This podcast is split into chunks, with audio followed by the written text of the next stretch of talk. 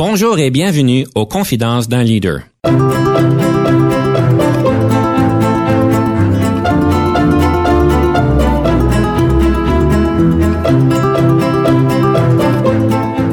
Ici Denis Lévesque, coach en leadership. Nous avons donc l'honneur et le privilège de recevoir en studio des leaders qui ont marqué leur communauté afin d'apprendre de leur expérience et de s'inspirer de leur sagesse.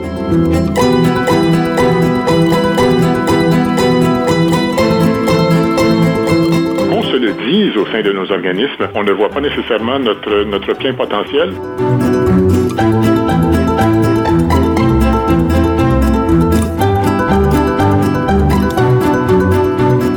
Bienvenue à l'émission Confidence d'un leader. Mon nom est Denis Lévesque et évidemment, on va parler de leadership aujourd'hui. Et pour nous permettre de faire tout ceci, on va pouvoir regarder en fait différentes thématiques. On a évidemment le leadership. Est-ce que ça s'assume? On va pouvoir explorer la question. On va aussi explorer la question du rêve. On sait qu'on a tous des rêves et en tant que leader, on est capable de faire réaliser les rêves. Comment est-ce qu'on peut faire cela?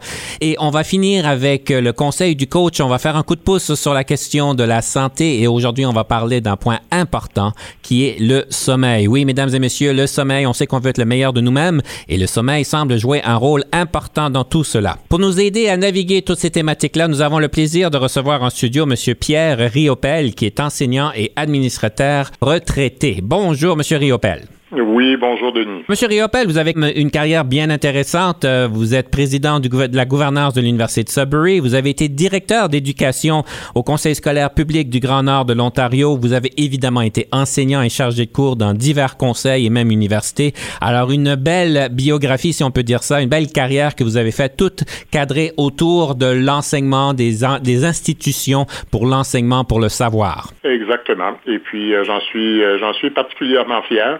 Si on m'avait demandé il y a 35 ans si, si j'allais faire toutes ces choses-là, euh, c'était pas dans les plans, mais euh, très, très, très, euh, très satisfait euh, de mon parcours. On va rentrer dans le feu du sujet. Alors, on va commencer notre question de perspective.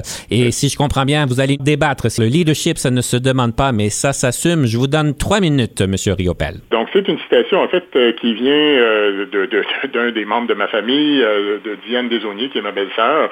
On a beaucoup de discussions sur le leadership. Donc, si je reviens à la citation, le leadership, ça ne se demande pas, ça s'assume. Dressons l'analogie suivante. L'analogie du défilé ou de la parade. Essentiellement, c'est qu'il y a trois types de personnes qui sont présentes lors d'une parade. Chacun a un rôle très, très, très défini. Premièrement, il y a les observateurs de la parade, ceux qui sont dans les gradins, ceux qui sont le long du parcours et qui observent. Ensuite, il y a les participants au, défilé. Ils sont sur les chars d'allégorique, ils saluent la foule, on les, on les applaudit, euh, ils sont l'objet de tous nos regards. Troisièmement, euh, les organisateurs ou les organisatrices de la parade, c'est ceux qui suivent le parcours, qui marchent le parcours, s'assurent que tout fonctionne bien selon les plans, ils règlent les problèmes en cours de route. Ce sont essentiellement les leaders de cette parade-là. Donc, nous, en tant que leaders, c'est qu'on l'assume, ce leadership-là. On prend la place qui nous revient comme ces organisateurs, comme ce, troisième type de personnes dans la parade, nous avons des projets, nous avons des, des initiatives, on travaille au sein des organismes. Il ne faut pas avoir peur d'assumer ce leadership-là, parce que je pense qu'on on se le doit à nous-mêmes ainsi qu'aux gens qui nous entourent. Donc, c'est une responsabilité euh, que nous avons spécifiquement en Ontario français euh, d'assumer ce leadership-là et puis de prendre la place, la juste place qui nous revient. Donc, euh, il va y avoir plusieurs opportunités qui vont se présenter à nous. Souvent, on va nous ouvrir la porte, on va nous inviter à, à participer à tel organisme, à tel comité, qu'on fasse demande pour des postes de façon formelle, de façon informelle. Donc, je pense que c'est à nous de répondre à ces invitations là d'assumer notre leadership, d'exercer nos talents, euh, de mettre à profit nos connaissances euh, auprès des, des, des, gens qui nous entourent et nos compétences également. Donc souvent, c'est ces gens-là aussi euh, qui nous confient le leadership. Donc, euh, c'est à nous, je pense, en tant que leader, euh, les, gens se rallient autour des leaders, de ceux qui prennent, qui, qui, qui, qui, prennent ces avances-là, qui prennent, qui, font preuve d'initiative et qui veulent faire avancer, avancer les choses, les gens qui veulent le succès de leur communauté, de leur organisme. donc, ces gens-là ou les gens ont tendance à se confier euh, et puis euh, à faire confiance à, à, à ces leaders-là. Donc, essentiellement, suis bien, bien, bien d'accord, avec la proposition selon laquelle le leadership, ça ne se demande pas, ça s'assume. C'est à nous euh, d'assumer ce leadership-là au plus grand bénéfice, non seulement de nous-mêmes, mais également des gens qui nous entourent au sein de notre communauté, au sein d'organismes dans lesquels on travaille. Monsieur Riopel, en fait, je suis d'accord que c'est important d'assumer son leadership, surtout quand on nous confie donc un mandat en particulier. Il est important de pouvoir bien l'assumer, de pouvoir bien comprendre qu'est-ce qu'on peut faire et puis de pouvoir faire les bonnes choses. Mais j'aimerais vous inviter à considérer peut-être avoir un petit peu plus de cran. Ce qui veut dire, c'est que des fois, on reconnaît qu'on pourrait être la bonne personne pour la mission, on pourrait être la bonne personne pour l'organisation, pour la prochaine phase de l'organisation de la compagnie et de demander ce leadership-là, de faire faire, de, de prononcer notre intérêt, de pouvoir demander, dire écoutez, moi là, j'ai quelque chose à amener sur la table, j'ai quelque chose à pouvoir aller plus loin. Et on sait que c'est important de pouvoir reconnaître ces opportunités-là. Donc, avoir un petit peu plus de cran dans certains contextes pour être utile. Et là, on arrive euh, malheureusement dans la dynamique entre hommes et femmes, parce qu'il y a quand même une dynamique euh, au niveau du leadership entre hommes et femmes. On sait que les statistiques nous démontrent que quand on parle de progression de carrière, où est-ce qu'on accède à des nouveaux postes, les hommes vont avoir tendance à prendre et à prendre des, des euh, rôles de leadership même s'ils sont pas nécessairement prêts, si on peut dire. Tandis que les femmes, faut qu'elles pensent qu'elles sont 100% prêtes pour pouvoir le faire. Et donc, on a des dynamiques différentes. Et souvent, quand on va euh, aller à l'épaule d'une femme et dire, hey, tu devrais appliquer pour cette position-là, souvent, ça fait des grandes différences. Pour les hommes, pour une raison ou une autre, je n'irai pas dans le débat de pourquoi ce que ça se fait, mais ce sont les statistiques où est-ce que les hommes ont un peu plus de cran quand ça arrive à des promotions. Ce qui m'inspire à dire que oui, je pense qu'il est important d'assumer son leadership, mais je pense qu'il est important de pouvoir avoir un peu plus de cran, de le demander, de demander que je pense que je peux faire quelque chose, je pense qu'il y a une opportunité dans laquelle je peux faire une différence. Évidemment, ça se fait pas tout seul. Il faut pas non plus aller dans l'extrême et dire qu'on veut être égocentrique et dire que c'est seulement nous qui peuvent le faire. Mais vous seriez peut-être surpris de, voir les personnes, les différences que ça fait quand quelqu'un, euh, en fait, s'avance et dire, moi, je vais prendre position, moi, je vais vouloir prendre ce leadership-là et évidemment l'assumer par la suite. Alors, c'est peut-être le point que j'aimerais euh, discuter et de pouvoir amener que à l'occasion, quand c'est bien fait et quand le contexte le permet, qu'il est peut-être important de le demander, ce leadership-là, et de reconnaître qu'on est, euh, on est capable et qu'on est intéressé dans le mandat qu'on on, on voudrait donc assumer. Sur Iopel, est-ce que ça fait du sens? Je te dirais que ça fait du sens parce que ce leadership-là, il y a un certain élément d'empowerment euh, individuel. Je pense qu'on nous reconnaît habituellement en tant que leader au sein d'une compagnie ou au sein d'un organisme quelconque. Euh, ça, c'est clair. Mais également, euh, en tant qu'individu, je pense que le, point est, tout à fait juste, c'est de se donner ces objectifs-là, de se dire, éventuellement, moi, je pense que je me vois dans ce poste-là, et puis que ça devienne vraiment des échanges de l'appui, de l'encouragement au sein de l'organisation. Les gens le reconnaissent. Habituellement, les gens reconnaissent ce leadership-là. Ils reconnaissent souvent le potentiel. Je sais que moi, ça m'est arrivé à quelques reprises où euh, c'est des gens qui m'ont approché, qui m'ont dit, regarde, moi, je pense que tu ferais un excellent travail à faire ça. Qu'on se le dise au sein de nos organismes, parce que très souvent, on ne le voit pas nécessairement en tant tant qu'individu.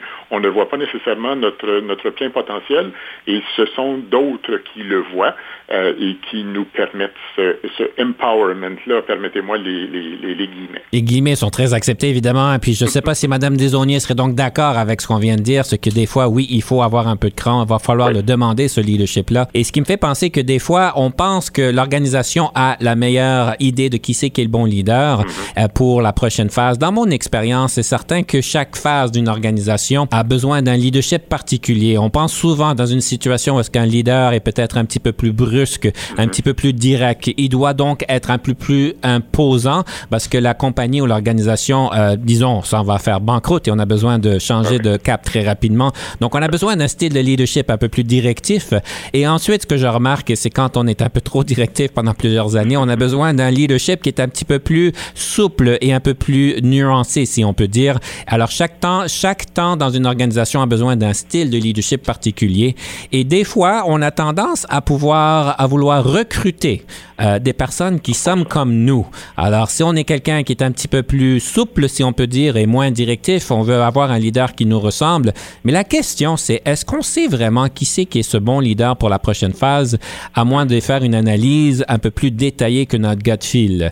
D'après vous, est-ce que, les organisations reconnaissent bien qui c'est qui est le prochain leader qu'ils devraient avoir? Moi, je dirais qu'au sein des organisations, on les connaît. Je pense, euh, moi, dans, mon parcours, par exemple, dans un conseil scolaire, c'est qu'on connaît l'organisation, on connaît quels sont les besoins de cette organisation-là, et puis on peut euh, diriger justement le leadership et même le, choix de, du leader en fonction des besoins de l'organisation. Alors, quand on connaît bien les besoins de l'organisation, on est plus en mesure euh, d'identifier quelles sont ces caractéristiques-là qu'on a besoin à ce moment donné-là dans le développement de l'organisation. Jerry Oppel, on est déjà rendu à notre première pièce musicale. Quel est le cadeau que vous nous offrez donc aujourd'hui pour la première pièce musicale? On écoute Charles Aznavour, un de mes préférés qu'on écoute régulièrement, assidûment euh, dans, mon milieu. Moi, j'aime bien. Euh, je me voyais déjà. Alors, euh, c'est aussi simple que ça. Sur ce, nous allons écouter donc à M. Charles Aznavour, évidemment. On prend une pause. Soyez des nôtres parce qu'après la pause, nous allons parler des moments marquants. À 18 ans, j'ai quitté ma province, bien décidé à empoigner la vie. Le cœur léger et le bagage mince, j'étais certain de conquérir Paris. Chez le tailleur le plus chic, j'ai fait faire ce complet bleu qui était du dernier cri. Les photos, les chansons et les orchestrations ont eu raison de mes économies. Je me voyais déjà en haut de l'affiche, en dix fois plus gros que n'importe qui, mon nom s'étalait. Je me voyais déjà adulé et riche, signant mes photos aux admirateurs qui se bousculaient. J'étais le plus grand des grands fantaisistes, faisant un succès si fort que les gens m'acclamaient debout. Je me voyais déjà cherchant dans ma liste celle qui le soir pourrait par faveur se prendre à mon cou. Mes traits ont vieilli bien sûr sous mon maquillage, mais la voix est là, le geste est précis et j'ai du ressort. Mon cœur s'est aigri un peu en prenant de l'âge, mais j'ai des idées, je connais mon métier, j'y crois encore. Rien que sous mes pieds, de sentir la scène, de voir devant moi un public assis, j'ai le cœur battant. On m'a pas aidé, je n'ai pas eu de veine, mais au fond de moi, je suis sûr au moins que j'ai du talent. Mon complet bleu, il y a 30 ans que je le porte, et mes chansons ne font rire que moi. Je cours le cachet, je fais du porte à porte, pour subsister, je fais n'importe quoi. Je n'ai connu que des succès faciles, des trains de nuit et des filles à soldats. Les minables cachaient les valises à porter, les petits meublés et les maigres repas. Je me voyais déjà en photographie, au bras d'une star, l'hiver dans la neige, l'été au soleil. Je me voyais déjà racontant ma vie, l'air désabusé à des débutants friands de conseils. J'ouvrais calmement les soirs de première, mis le télégramme de ce tout Paris qui nous fait si peur, et mourant de trac devant ce parterre, entrer sur la scène sous les ovations et les projecteurs. J'ai tout essayé pourtant pour sortir du nombre. J'ai chanté l'amour, j'ai fait du comique et de la fantaisie. Si tout a raté pour moi, si je suis dans l'ombre, ce n'est pas ma faute mais celle du public qui n'a rien compris. On ne m'a jamais accordé ma chance. D'autres ont réussi avec peu de voix et beaucoup d'argent.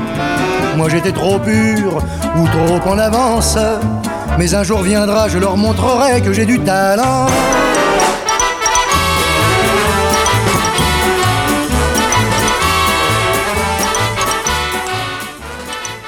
Ici Denis Lévesque. Si vous cherchez l'excellence en leadership, nous sommes intéressés à vous parler.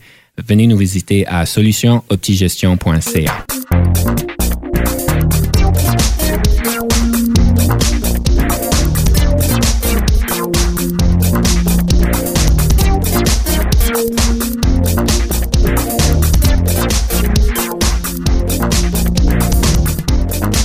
sommes de retour à Confidence dans Leader avec M. Pierre Riopel, qui est enseignant administrateur retraité.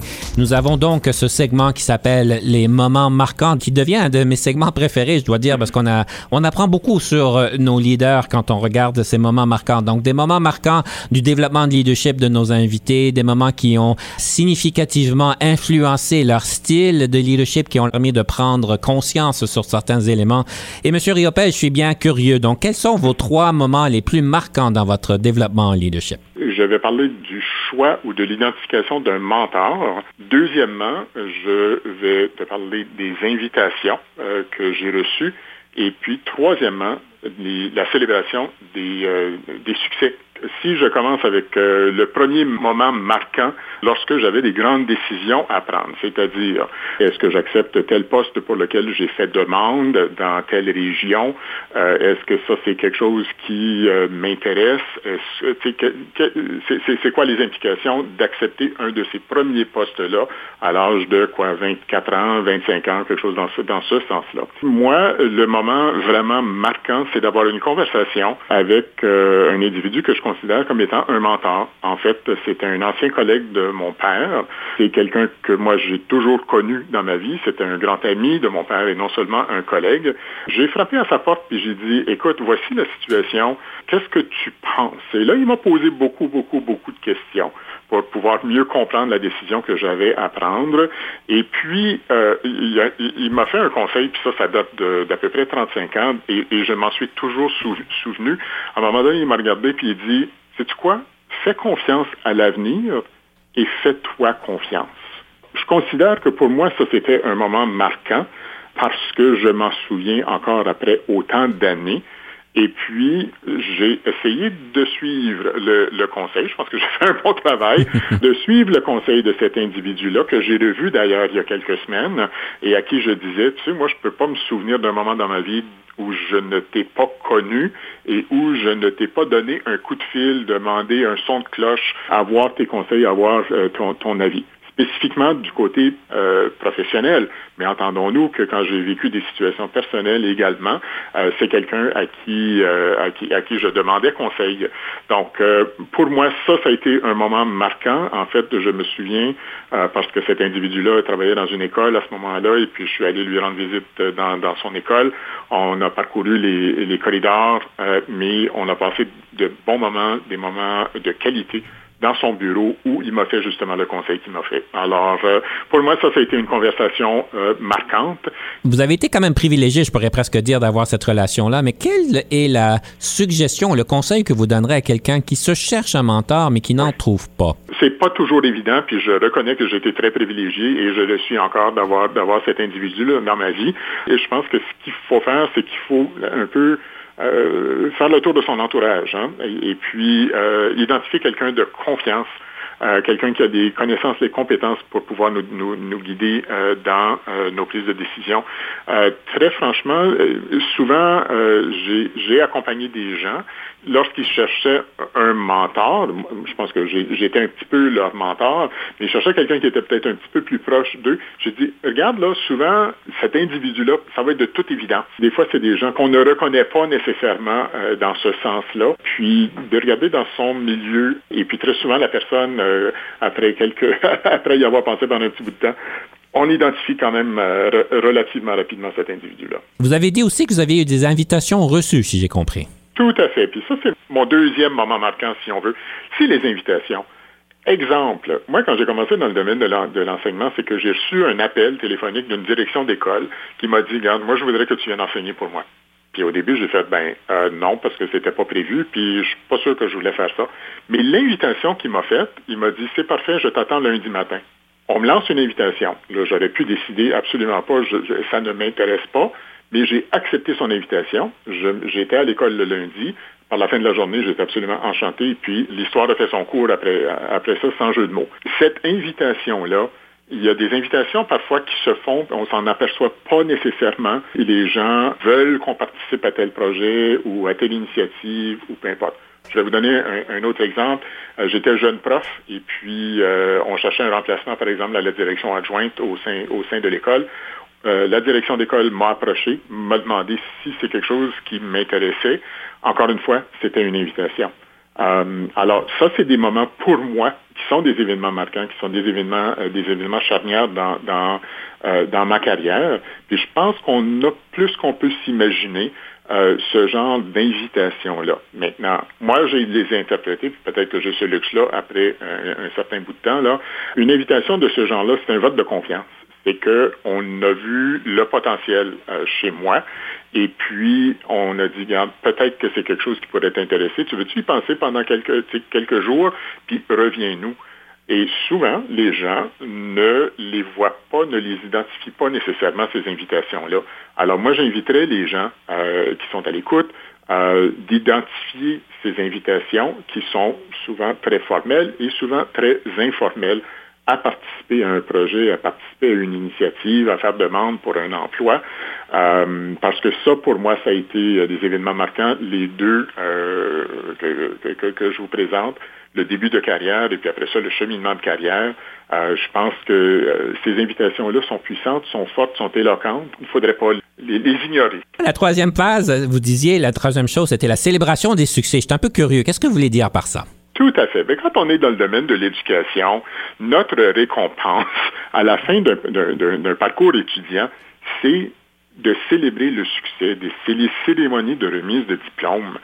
Et prenons le temps de se rendre compte à quel point, pour certains individus, ces moments-là sont excessivement riches.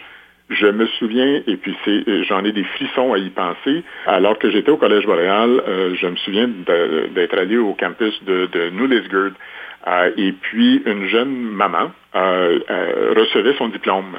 Et puis, euh, comme de raison, la, cérémonie, etc. Et puis, c'était toute la formalité de prendre la photo, etc. Et là, la, toute jeune diplômée me pose la question suivante. Elle dit, pourriez-vous vous tourner un peu vers la droite? Ma mère voudrait prendre notre photo. J'ai dit, ça va me faire plaisir. Pourquoi? Parce que pour moi, ça, c'est un événement important dans la, vie, d'un individu. Puis, euh, je pense qu'il faut, il faut, euh, il faut reconnaître ça. Et là, tout d'un coup, pendant que euh, j'observais euh, la, maman qui prenait la photo de, sa fille, j'ai remarqué qu'il y avait un petit bonhomme de 5 ou 6 ans qui était debout, et j'ai su par la suite que c'était, il était debout devant sa grand-maman.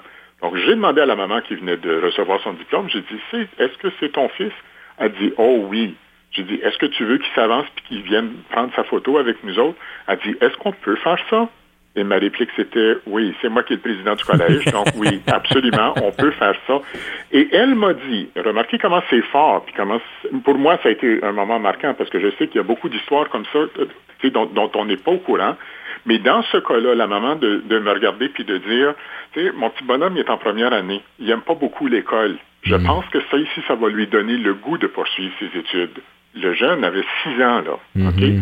Donc, ça, pour moi, ça, c'était un événement marquant et qui m'amène à généraliser en disant, célébrons nos succès, célébrons les succès de nos étudiants, de nos élèves. Souvent, c'est que c'est même des jeunes, euh, je dis des jeunes, des jeunes et des moins jeunes, c'est la, première, ils sont la première génération à graduer du secondaire ou ils sont la première génération à graduer de l'université ou du collège. Alors, reconnaissons ces succès-là et célébrons ensemble. Maintenant, il y a certainement, dans le domaine de l'éducation, on célèbre nos étudiants, nos élèves, mais également, je pense qu'on a besoin de célébrer nos propres succès, nos succès personnels, les succès des membres de nos équipes, les remises de diplômes, les reconnaissances communautaires, les prix. Ne pas avoir peur de dire, c'est quoi, on est bon, on est excellent même dans ce qu'on fait. Alors, est-ce qu'on est qu'on peut reconnaître, est-ce qu'on peut célébrer euh, ces succès-là. Mais je me souviendrai toujours, toujours, toujours de cette expérience euh, à New et puis d'avoir, je l'espère, encouragé ce jeune-là à vouloir poursuivre ses études. Tout d'abord, terminer son secondaire, se retrouver au collège ou à l'université et de poursuivre et puis de contribuer à, à sa communauté.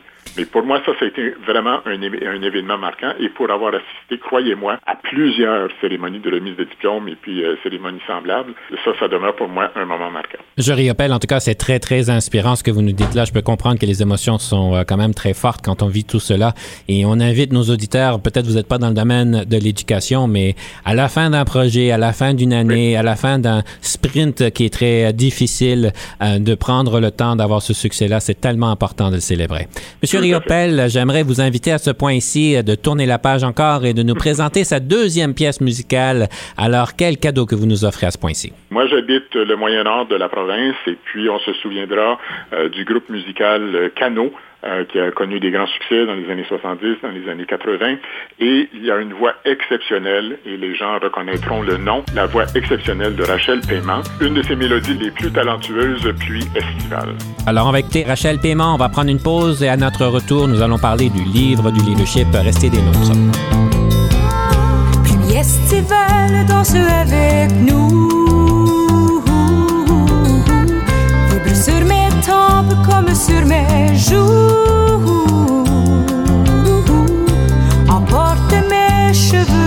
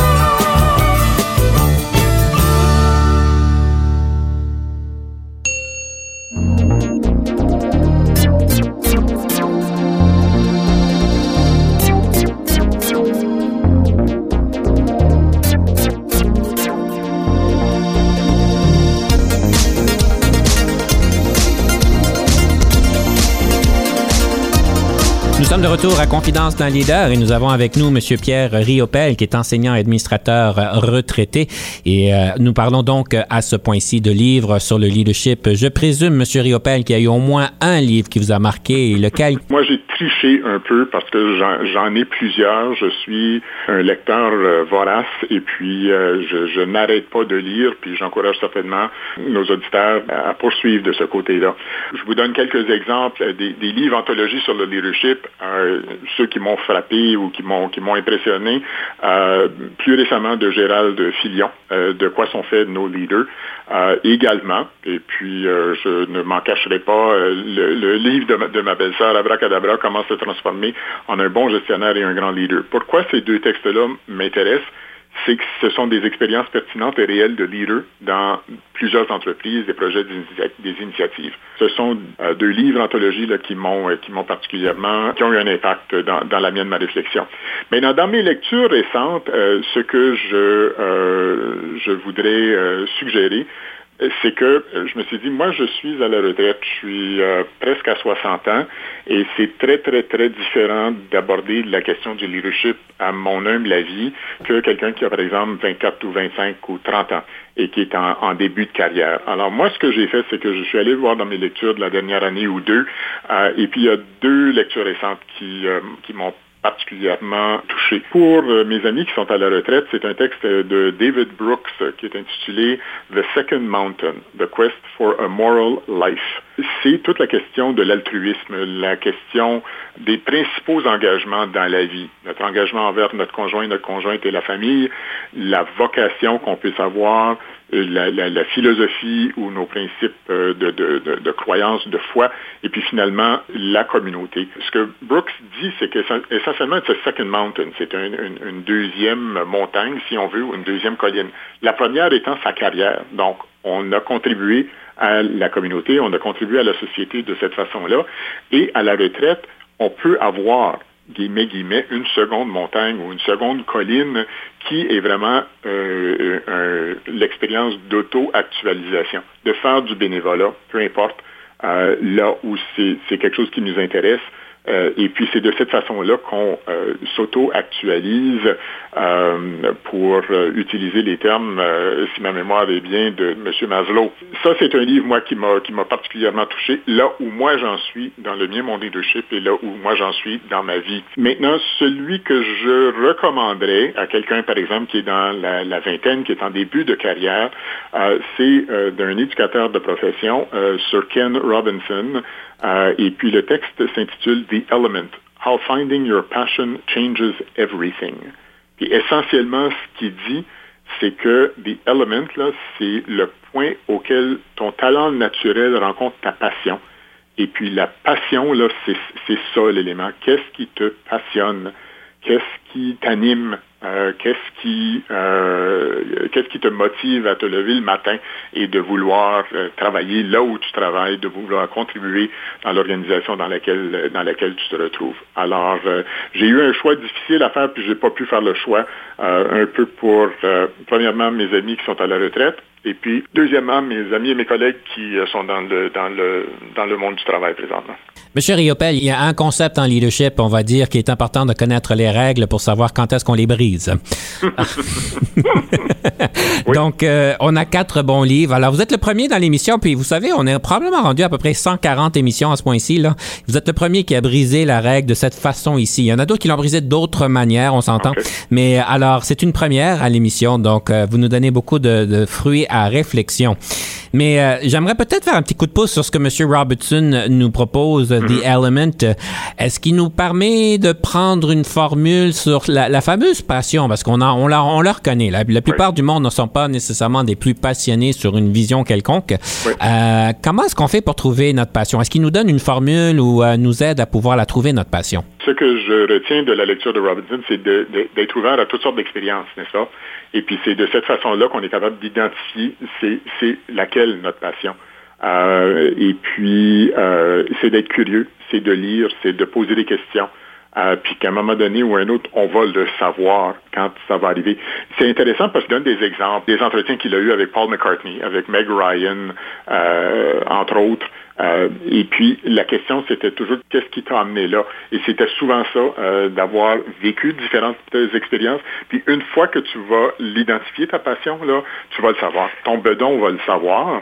C'est là où tu vas, euh, atteindre des niveaux d'excellence que tu n'as jamais, peut-être jamais connus avant ça. Un des exemples, si ma mémoire est bonne, c'était d'une, elle était jeune, une jeune, une jeune dame qui adorait la danse et puis, tu sais, qui bougeait dans, la salle de classe quand elle était petite. Elle est devenue euh, une, grande, euh, une grande danseuse, si ma mémoire est bonne, de ballet euh, en Angleterre. Et, elle a connu une, une, réputation internationale.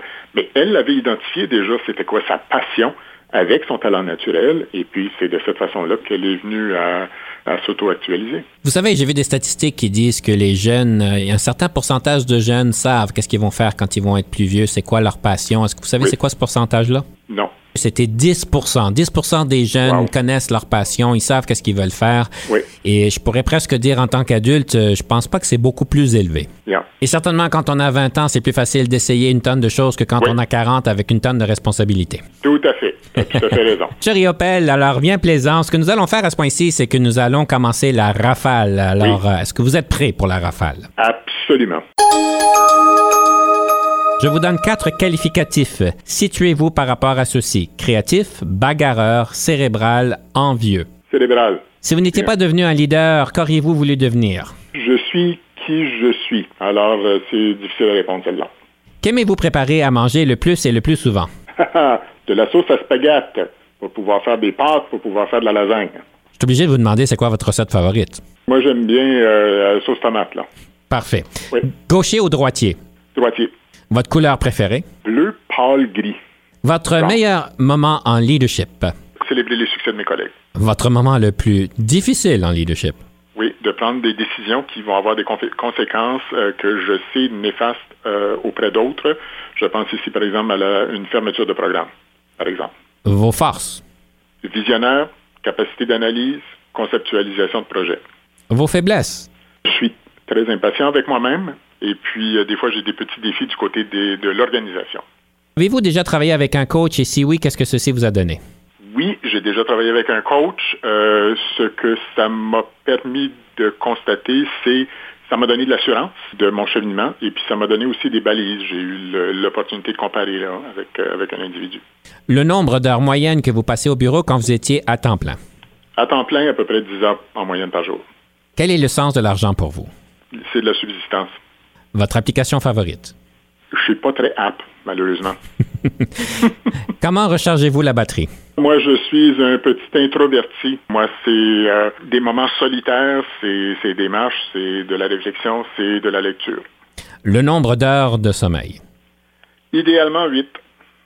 Votre meilleure question d'embauche que vous posez aux candidats? Qu'est-ce que tu lis présentement? Qu'est-ce qu'il y a sur ta table de chevet? C'est très révélateur comme question. Votre meilleur conseil en gestion de carrière? Fais-toi confiance. Le leadership au féminin, est-ce que cela existe? Tout à fait. Le yoga au travail, est-ce que c'est approprié? Selon certains paramètres, pourquoi pas?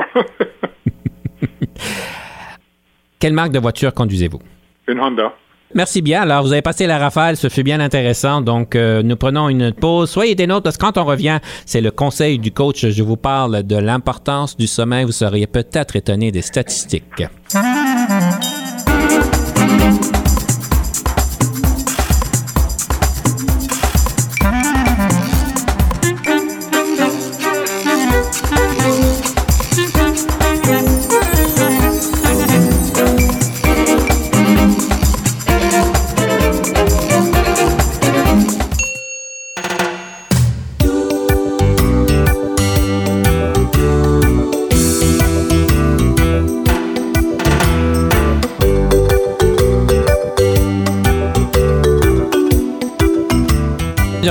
L'émission Confidence d'un leader. À ce point-ci, j'aimerais faire un petit peu de coup de pouce sur notre chronique qu'on avait commencé la dernière semaine sur la question de la santé, l'importance de la santé. On sait bien qu'en tant que leader, si notre santé physique, mentale, spirituelle, émotionnelle est très bonne, qu'on peut être la meilleure version de nous-mêmes, mais moindrement qu'il y a quelque chose qui ne fonctionne pas, évidemment, notre efficacité en organisation et notre relation d'être peut être affectée. Aujourd'hui, j'aimerais faire un petit coup de pouce avec le sommeil, l'importance du sommeil. Je vais donner quelques petites statistiques pour peut-être remettre ça en place.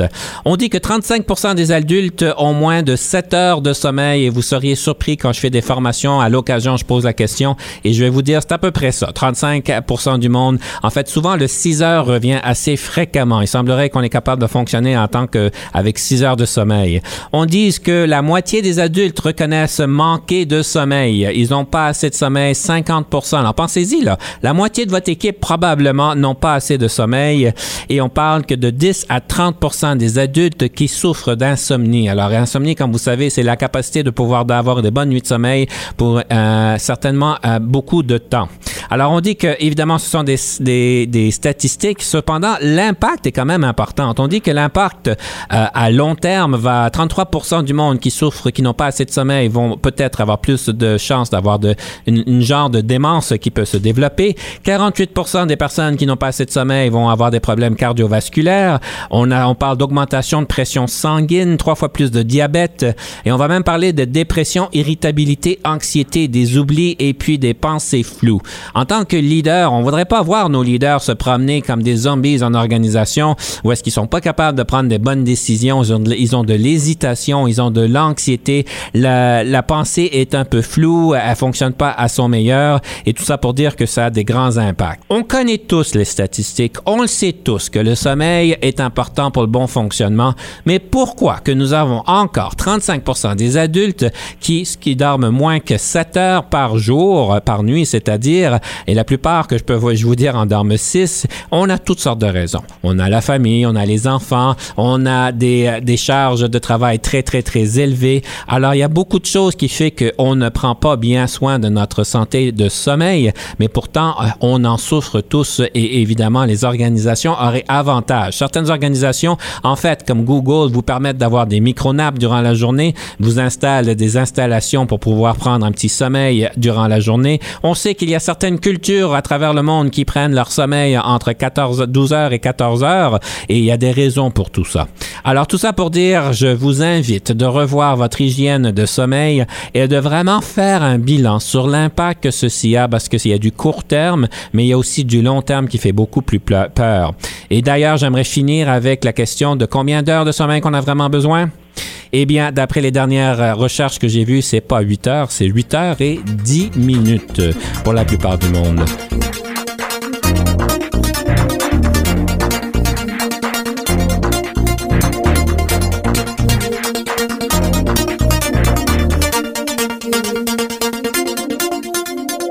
Monsieur Riopel, le sommeil pour vous, est-ce que vous avez vu un impact quand vous étiez en organisation? Est-ce que vous avez un impact avec les autres? Oui, tout à fait. Euh, à vous écouter, euh, j'examine mon propre comportement. Peut-être un autre élément qui, s'ajoute à ça, c'est l'omniprésence hein, de la technologie. Je me souviens de faire des courriels, par exemple, de répondre à des courriels à 6h, 6h15 le matin, euh, jusqu'à 10h30, 11h le soir. Pourquoi? C'est à cause du, du volume. Euh, donc ça, c'était l'impact sur moi. Je m'en rends compte en rétrospective. Il y aurait peut-être euh, peut-être des balises à mettre en, mettre en place. J'avais déjà entendu parler, moi, d'un président de compagnie euh, aux États-Unis qui, par exemple, interdisait l'envoi de courriel en telle heure et telle heure. et puis quand les gens quittaient le bureau le vendredi, c'était à partir du vendredi 6 heures jusqu'au lundi matin à 8 heures. il y a peut-être de, mettre en place des mesures comme celle-là. En ce qui a trait aux autres, euh, ce que je, je, suggérerais, euh, c'est qu'en tant que leader au sein d'un organisme, qu'on soit très conscient de ce qui se passe chez euh, les gens avec qui euh, on travaille euh, de façon de façon vraiment quotidienne. Je pense que le milieu du travail est également appelé à changer, d'avoir un petit peu plus de flexibilité dans l'horaire. Oui, pourquoi pas? On a des les enfants de maternelle jardin font des sommes à l'école. Je comprends qu'à cause de leur âge, leur développement physique mais euh, peut-être que c'est quelque chose qu'on veut considérer euh, euh, au, sein du milieu du, travail. L'ancienne formule de 9 à 5, c'est peut-être périmé à ce point-ci, puis on a besoin de regarder à des façons peut-être un petit peu plus innovantes, de structurer, si on veut, le milieu, le milieu du travail. M. Riopel, avec toute la question de la pandémie et du travail à distance, on pourrait peut-être espérer, sans le dire au patron, qu'on prend peut-être une petite pause entre 13h et 13h20, aller se coucher, prendre une petite pause sans que personne ne sache parce que, évidemment, vous n'êtes pas au travail, vous êtes euh, chez vous. Il y a ça aussi, oui. en tout cas, on ne le dira pas au patron, mais bon, tout ça pour dire. Monsieur Riopel, euh, comme vous savez, je fais un peu de recherche sur vous. Alors, euh, il y a quelques affaires qu'on m'a dit sur vous. J'aimerais vous inviter à, nous, nous, dire un petit peu qu'est-ce que vous pensez de ces choses-là. On vous reconnaît comme étant quelqu'un qui, qui comprend c'est quoi une vision et qui est capable de bien la communiquer. Pour vous, la vision, c'est quoi son importance et qu'est-ce que vous donnerez comme truc pour quelqu'un de pouvoir bien communiquer une vision? Je vais utiliser une analogie pour, euh, pour l'expliquer. Euh, je me souviens, euh, alors que j'ai appris à, conduire la voiture de mon père, une des erreurs que je faisais et qu'il a remarqué, il, à un moment donné, il ne faut pas que tu regardes au bout du capot, là. OK? Il faut que tu regardes au bout du chemin. Et puis, il faut que tu regardes de chaque côté aussi pour toute éventualité qui pourrait arriver. Est-ce que c'est de là que, que j'ai pris cette, cette, cette idée qu'il faut regarder un petit peu plus loin, c'est où on veut se retrouver, par exemple, dans 10 ans, où on veut se retrouver dans 20 ou dans 25 ans. C'est pas parfait. Mais entendons-nous qu'il y a le quotidien, euh, il y a toutes les tâches qu'on a besoin de faire d'une journée à l'autre et d'une semaine à l'autre, mais c'est d'être capable d'identifier spécifiquement où on veut se retrouver euh, dans un an, dans deux ans, dans cinq ans, dans dix ans. Et puis de cette façon-là, on est capable de, rallier tout le monde vers, vers cette, vision-là.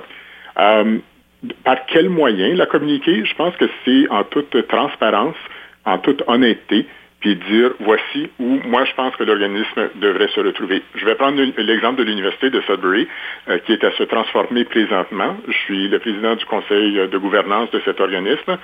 Euh, et puis nous, on s'est donné comme objectif de devenir une université de langue française, une université laïque de langue française et autonome. Donc, c'est ce vers quoi on travaille. On fait ça par étapes. Euh, mais les gens le savent à l'intérieur de l'organisation, les gens dans la communauté le savent et les gens se sont ralliés, je pense, parce qu'on a été très, très ouverts, très transparent. Voici ce qu'on veut faire et puis on avance. Les trois autres petits points, je vous invite peut-être répondre rapidement. Pierre Elliott Trudeau, il semblerait qu'on vous compare à M. Pierre Elliott Trudeau en 30 secondes. Pourquoi est-ce qu'on vous compare à M. Pierre Elliott Trudeau? très honnêtement, je ne sais pas. Euh, sauf que moi, c'est quelqu'un que j'admire énormément, euh, que j'ai admiré énormément, qui était visionnaire et qui voyait à long terme euh, certains dossiers sur lesquels lui, lui voulait travailler. sa vision de c'est quoi notre pays, quelle est sa vision du, du Canada. Donc, euh, je pense que c'est peut-être de là que ça vient. Euh, j'accepte la, comparaison en toute humilité. L'autre chose qu'on vous reconnaît, c'est que euh, vous êtes quelqu'un qui est capable de pouvoir bâtir un rêve. Alors, c'est un peu comme la vision, mais un peu différent. Pour vous, quand on parle de rêve, on parle de quoi? Quand on parle de rêve, c'est qu'on parle aussi d'un idéal, d'un projet spécifique à l'intérieur d'un organisme. je regarde le travail, en tout cas, que je j'ai accompli, entouré d'une excellente équipe euh, au sein du Conseil scolaire euh, public du Grand Nord de l'Ontario, dont le siège social est à Sudbury, euh, et puis du Collège Boréal. On s'est, on s'est donné des rêves qui sont peut-être un petit peu plus, c'est peut-être quelque chose d'un petit peu plus tangible, et puis on, on, a accompli ce qu'on voulait accomplir. C'était vraiment des situations idéales, et puis on, on, a mis la main à la pente, et puis on, on est arrivé à accomplir ces rêves-là dernière question. On vous demande qui sont les leaders qui vous inspirent? La première réaction, euh, c'est des gens que moi j'ai côtoyés dans ma vie. Euh, je pense ici notamment à, mes parents, à, mon père euh, spécifiquement qui était dans le domaine de l'éducation. Des gens vraiment que j'ai côtoyés, des collègues. c'est des gens avec qui j'ai gardé aussi des liens, des anciens profs, par exemple, que j'ai eu au secondaire, qui sont maintenant des, des amis. Euh, pour moi, ça, c'est des gens, des gens que j'admire énormément, euh, qui ont contribué, qui étaient visionnaires et qui sont visionnaires encore aujourd'hui euh, et qui veulent mieux pour notre communauté. Monsieur Riopel, je pourrais continuer l'émission pendant des heures et des heures, mais malheureusement, on doit conclure. Alors, je vais vous inviter de partager une citation sur le leadership, question d'inspirer nos auditeurs. Je veux être fidèle à moi-même et puis mon, ma citation, oui, elle, porte sur le leadership, mais de façon euh, un peu indirecte. Moi, la citation qui m'anime toujours, c'est une citation de Nelson Mandela. Euh, L'éducation est l'arme la plus puissante que l'on puisse utiliser pour changer le monde. Ça, je pense que ça inspire, ça interpelle, ça apporte les gens à, vouloir être leader et à changer le monde, mais le changer de façon positive. Monsieur Riopel, afin de nous permettre de bien l'apprécier, pourriez-vous la répéter une deuxième fois? Oui, absolument. Donc, la citation est la suivante de Nelson Mandela. L'éducation est l'arme la plus puissante que l'on puisse utiliser pour changer le monde. Merci bien. Donc, l'importance de l'éducation et du changement. Tout à fait. Sur ce, M. Riopel, quel est le dernier cadeau que vous nous offrez, la troisième pièce musicale? La troisième pièce musicale originaire de Sudbury, Robert Paquette euh, a, pendant euh, les années 60, les années 70, les années 80, euh, nous a emporté en chanson. Il continue à le faire. Une de mes mélodies préférées, c'est Le gardien de mes rêves. Donc, Le gardien de mes rêves de Robert Paquette. On vous laisse sur une telle pièce musicale. Monsieur Riopel, un gros merci pour votre temps et votre sagesse aujourd'hui. Chers auditeurs, on se donne le rendez-vous la prochaine fois. Tu es le gardien de mes rêves ce que je ne confie à personne, les merveilles que je puise dans la nuit, ce que je voulais quand j'étais jeune, tous les plaisirs, les désirs, baloter doucement l'espace d'un océan, ouvre tes ailes endormies, je m'en vais un peu plus haut, au bord de l'eau. D'où me vient cette peur de tomber? Comme si cela ne m'était jamais arrivé. L'espoir de demain, aujourd'hui Ne vous rien, tu tiens tout cela dans tes mains. Tous les plaisirs, le désir Baloter doucement l'espace d'un océan